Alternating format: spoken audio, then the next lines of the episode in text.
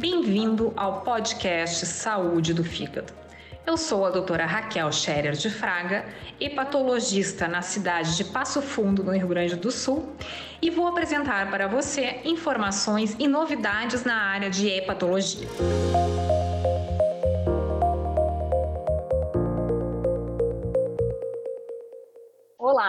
Então, dando continuidade aos podcasts, assuntos na saúde do fígado, hoje eu tenho um grande prazer de receber aqui comigo o Dr. José Saraiva, ele que é médico de família, médico psiquiatra, especialista em dependência química e meu colega professor de medicina na IMED, na Universidade Federal da Fronteira Sul, com campo aqui em Passo Fundo, né? Seja muito bem-vindo. E hoje nosso tema vai ser o uso do álcool em relação ao alcoolismo. Será que é seguro usar bebida alcoólica? Quais são os limites do uso do álcool? Tanto em relação à questão psíquica quanto em relação à doença hepática. Seja muito bem-vindo, doutor José Saraiva. Muito obrigado, doutora Raquel. É um prazer muito grande né, estar contigo aqui dividindo esse espaço. Queria te agradecer o convite e te elogiar pela iniciativa. Eu acho que né, levar informação ao público em geral é sempre muito interessante mesmo e parabéns pela iniciativa, tá? Muito obrigada. Eu sempre falo isso quando eu fiz a live de lançamento do podcast, que na verdade o médico tem hoje, acho que um papel muito importante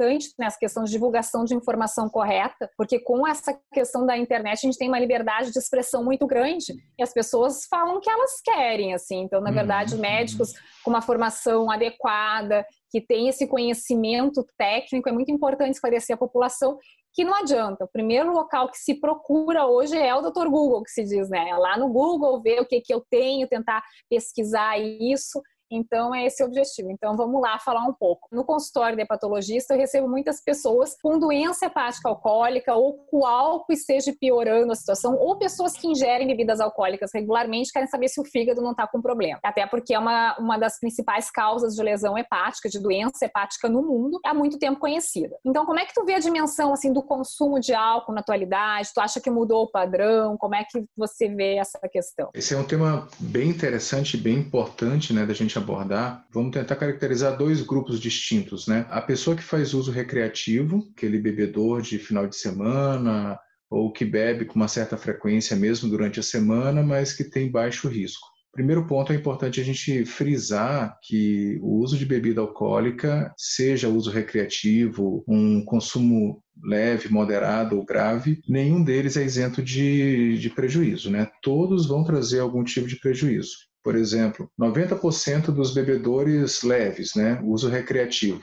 depois de, de, de 12 anos de consumo, 90% deles vão apresentar esteatose hepática, por exemplo, que é aquela gordura no fígado, né, que depois até você pode explicar um pouquinho melhor as consequências desse início da gordura do fígado, do fígado o que, que pode evoluir. Né? A gente sabe, por exemplo, que 20% dos etilistas pesados eles vão evoluir para cirrose, né, que seria o, o grau máximo né, dentro dessas lesões hepáticas aí de comprometimento ali pelo álcool, nos seus mais variados graus da, da cirrose. Não é porque a pessoa pode dizer assim, ah, eu bebo só final de semana, ou eu bebo de vez em quando, que está seguro ou que não vai evoluir para lesão hepática, né, Raquel? Quando tu fala de baixo risco, tá falando em baixo risco de lesão hepática ou de questão psiquiátrica? Como é que tu definiu isso? É, aí no geral, né? Porque o que, que a gente faz para diagnosticar se o, o bebê está com baixo risco, está moderado ou está grave? Aí a gente vai para os critérios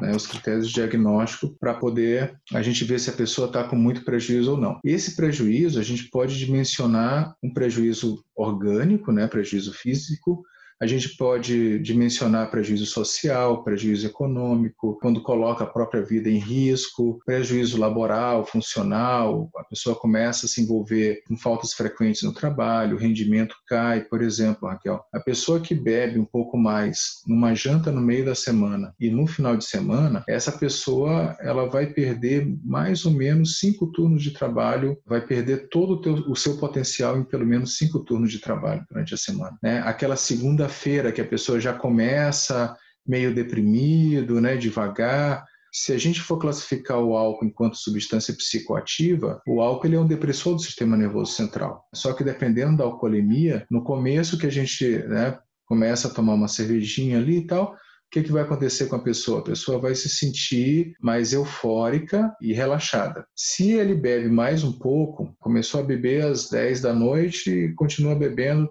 duas da manhã, ali o álcool começa realmente a irritar o nosso sistema nervoso central. Aí a gente passa a ter uma segunda fase do álcool, que é aquela fase irritativa mesmo, né, do nosso sistema nervoso central, onde diminui a capacidade de escutar. Então, geralmente as pessoas estão falando mais alto nesse nesse momento da noite. As pessoas começam a ficar com a voz pastosa, a língua fica enrolada. O álcool começa a agredir o cerebelo, né, que é essa parte posterior do cérebro. E aí as pessoas começam a alargar a sua base de sustentação e aí vem uma marcha, né, característica da pessoa embriagada, que é a marcha do ébrio, né, em que ele vai andar meio parecido com um pato, assim, para poder se equilibrar melhor. E no outro dia vem a fase depressiva. Para ter uma ideia, o álcool está entre as substâncias que mais leva à ideação suicida, por exemplo. Ah, mas isso só acontece com o bebedor pesado? Não. Isso pode acontecer com aquela pessoa que bebe duas, três vezes por semana de forma leve, né? Vamos supor até 10 a 15 unidades de álcool. O que, seria uma unidade de álcool? Seria uma dose de destilado, uma taça de vinho de 300 ml ou uma latinha de cerveja, equivale a mais ou menos uma dose alcoólica. Como comentei contigo um pouquinho antes, do ponto de vista hepatológico, é que nem a questão psíquica, não existe nenhuma dose de álcool considerada segura para o fígado. A gente tem as estatísticas. O que a gente sabe das estatísticas? Quando a gente fala em gramas de álcool, então seriam essa dose, duas doses para mulheres ou três doses para homens nessas quantidades que você acabou de citar. Estatisticamente, o risco de doença hepática é muito baixa, que seria, digamos assim, uma dose mais segura. Poderia beber até 20 gramas de álcool, duas doses de mulheres ou três doses para homens. Ok. Mas pessoas geneticamente predispostas, a gente sabe que tem várias alterações genéticas que a gente chama de polimorfismos genéticos, que estão relacionados não só à dependência alcoólica, mas também a muitos polimorfismos relacionados à doença hepática alcoólica. E se a pessoa nasceu com isso, ela pode beber uma vez por semana regularmente e vai ter doença hepática alcoólica, inclusive com cirrose. Sim. Então, primeira questão assim, importante de desmistificar do ponto de vista hepatológico é que a pessoa pode sim ter cirrose bebendo só final de semana, cirrose por álcool. A pessoa pode sim ter cirrose sem nunca ter ficado embriagado. A pessoa pode ter cirrose por álcool se bebe uma taça de vinho por dia, que durante anos foi recomendado do ponto de vista para diminuir risco cardiovascular, que a gente não recomenda mais hoje, até porque levou muita gente a justificar a dependência alcoólica e justificar o uso frequente de álcool com essa recomendação. Então, isso é uma coisa extremamente importante. Então, as pessoas acham que elas só vão ter doença hepática alcoólica se elas ficam embriagadas, se elas acabam tendo ressaca ou se elas bebem todos os dias. E não é bem assim, né? Numa quantidade maior de álcool. Exatamente. E do ponto de vista físico, que a gente vê? Assim, quando uma pessoa chega com esteatose, é o que você disse, se eu pego todo oculista pesado, então, né, que bebe 80, 100 gramas de álcool por dia, que ele bebe todos os dias, enfim, que tem esteatose hepática, 30% vão evoluir para cirrose, a maioria não evolui, que é do ponto de vista genético, né? E hoje a gente tem a elastografia hepática, que não aquele, eu recebo muito mostrar assim, ah, mas eu gosto de beber, eu bebo meia garrafa de vinho ou uma garrafa de vinho todo dia que eu chego no trabalho, não me atrapalha isso, isso é bom para mim, e eu vou te dizer que é muito frequente, porque na classe social mais baixa é maior o consumo de cerveja e destilados tipo cachaça, assim, né? Na classe média, classe alta, é vinho ou outros destilados, mais caros até. Eu gosto de chegar em casa, depois do trabalho e beber não sei quantas taças de vinho uma garrafa de vinho. Quero ver como é que tá o meu fígado. A gente tem como acompanhar por elastografia isso. E muitas vezes eu tenho que chegar para a pessoa e dizer assim, ó, oh, você não pode mais beber o teu vinho. Ou aquele paciente produtor de vinho caseiro que a gente vê muito na região, não, mas meu vinho é super puro, meu vinho é bom. É, o vinho tem um monte de antioxidante que tem esse efeito benéfico do vinho, mas tem o álcool, né? E eles não conseguem parar. Não só pela dependência do álcool em si, mas acredito que pela própria questão do hábito, que é muito difícil a gente mudar hábitos de vida, qualquer tipo de hábito. Como é que você vê isso no consultório? E outra coisa que eu costumo dizer, muitas pessoas, assim, os alcoolistas, ou as pessoas que têm problemas relacionados ao álcool, eles tratam uma doença de base, né? Tratam uma ansiedade com álcool, eles ficam mais tranquilos. Como é que você vê isso? Concomitância de doença psiquiátrica associada, essas coisas assim. Colocaste várias coisas assim bem importantes e uma delas é esse bebê seguro, né? Duas doses, três doses e tal, diárias, assim. Será que a pessoa consegue ficar nessas três doses? Dificilmente. Por quê? Porque aí tem esses dois componentes. Tem um componente de estimulação dos receptores de álcool, que à medida que você vai oferecendo a substância, esses receptores eles vão sendo gradativamente aumentados né, no, no, organismo da gente, no cérebro também. E também tem uma outra questão que é o hábito. Existe um circuito cerebral que é lá onde está, por exemplo, o nosso centro da fome. Então, eu sempre gosto de fazer essa analogia. Todos os dias ao meio-dia, para quem tem no almoço a sua principal refeição, a gente vai sentir fome. A gente pode até não comer, se a gente está fazendo uma atividade, está trabalhando, enfim. Mas a fome vem. Para a pessoa que tem um hábito de usar qualquer substância, né? E aí a gente está dando destaque hoje para o álcool. Todos os dias, naquele horário que ele está habituado a consumir a substância, ele também vai acabar consumindo. Então, há um disparo automático de uma substância chamada dopamina, que essa dopamina, na hora que ela aumenta e diminui, a pessoa começa a ter sintomas né, de, de abstinência da necessidade de consumo. Então tem as duas coisas. Por isso que é um risco muito grande, principalmente assim, quanto mais jovem você começa a beber, mais a chance de você se tornar um bebedor grave e com prejuízo significativo no futuro. E uma outra questão, 85% das pessoas que têm um bebê problemático, elas vão ter comorbidades psiquiátricas, né? Então é o ansioso que chega em casa à noite e tem que beber para acalmar tem que dormir, então bebe para poder dormir.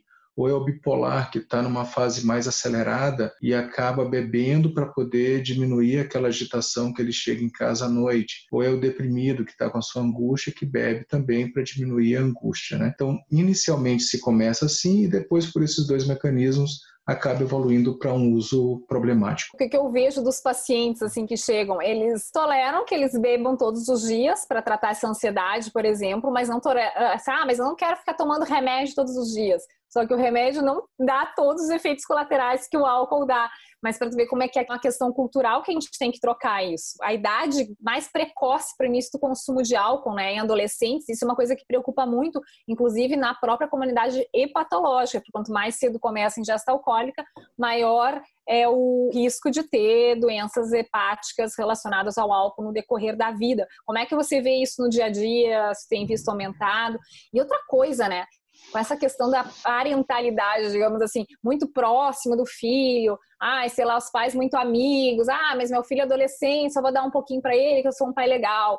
Só que o legal não é bem legal, né? É uma coisa assim que tem uma permissibilidade não pode acontecer, na verdade. Exatamente. No, no, último levantamento nacional domiciliar que teve sobre o uso de substâncias, o que, que ficou bem evidente, né? Os adolescentes realmente fazendo uso cada vez mais cedo e o aumento de uso em forma de binge, né? Que são grandes quantidades em curto espaço de tempo em mulheres. As mulheres estão aumentando muito essa característica de beber. Em relação à família, Raquel, o que, que tem se, se comprovado assim ao longo dos estudos aí? Que famílias que são muito permissivas em relação ao uso de substâncias, elas vão produzir filhos com problemas em relação a essas substâncias. Enquanto que famílias mais rígidas em relação ao consumo de substâncias é um fator protetor realmente para isso. Então, aquela coisa, o legal com o filho da gente é realmente a gente não permitir. Não tem essa de sentar, beber junto e tal. Talvez quando eles estejam adultos. E uma outra coisa importante, quanto mais cedo, mais atrapalhado vai ser o cérebro quando ele está exposto ao consumo de substâncias. Eu sempre falo para os meus aqui em casa, se um dia tiver tiverem que fazer alguma degustação de bebida alcoólica, que façam de forma muito leve depois que o cérebro parar de crescer. Lá depois dos seus 24, 25 anos, aí a gente teria menos dano cerebral, mas antes não. Ah, perfeito. E só queria comentar ainda na relação das mulheres. Realmente tem tido um aumento do consumo de álcool nas mulheres. A gente sabe que do ponto de vista genético, o metabolismo do álcool é diferente. E as mulheres, então, com a mesma quantidade de álcool que um homem ingira, elas têm mais risco de ter lesão corporal, lesão hepática, enfim, pelo álcool. E tem aumentado bastante, né? A gente vê pessoas, assim, tendo cada vez mais lesão hepática por álcool, e muitas vezes já chegando com com cirrose, porque é totalmente assintomático, né? Por isso, então tem que se cuidar bastante. Então, se fosse dar um recado, se não quer ter lesão por álcool e não beber mesmo, né? Infelizmente. Exatamente. É isso aí. Principalmente agora na época da pandemia, que é uma outra questão importante, a gente já viu alguns estudos bem consistentes mostrando que o consumo aumentou, né, Raquel? Então, assim, uhum. ao invés de adquirir algum prazer imediato com o consumo de substâncias, vai fazer atividade física e se alimentar saudavelmente, né? Eu acho é. que esse seria o maior recado para essa época da gente. Perfeito. Muito obrigada pela oportunidade de poder conversar contigo num assunto tão relevante. E agora, como tu falou da pandemia, se torna mais importante ainda, porque a gente vê isso mesmo, né? Espero que a gente possa fazer outros podcasts em relação a outros assuntos que envolvam essas áreas, né? Aceito sugestões. Muito Com obrigada, certeza. então. Obrigado, Raquel. Um grande abraço. O meu muito obrigada a você que me acompanhou até aqui. Gostaria de lembrar que todos os podcasts também estarão disponíveis no meu canal do YouTube, para quem prefere assistir vídeos. Se esse conteúdo agregou informações importantes para a sua saúde, vou pedir para você compartilhar esse episódio com seus amigos e visitar as minhas redes sociais, o Instagram, o Facebook e o YouTube. É só procurar por doutora Raquel Scherer de Fraga. Por lá, você terá acesso a diversas informações na área da hepatologia e podemos trocar ideias e sugestões de temas. Volto na semana que vem para continuar falando sobre saúde do fígado. Até lá!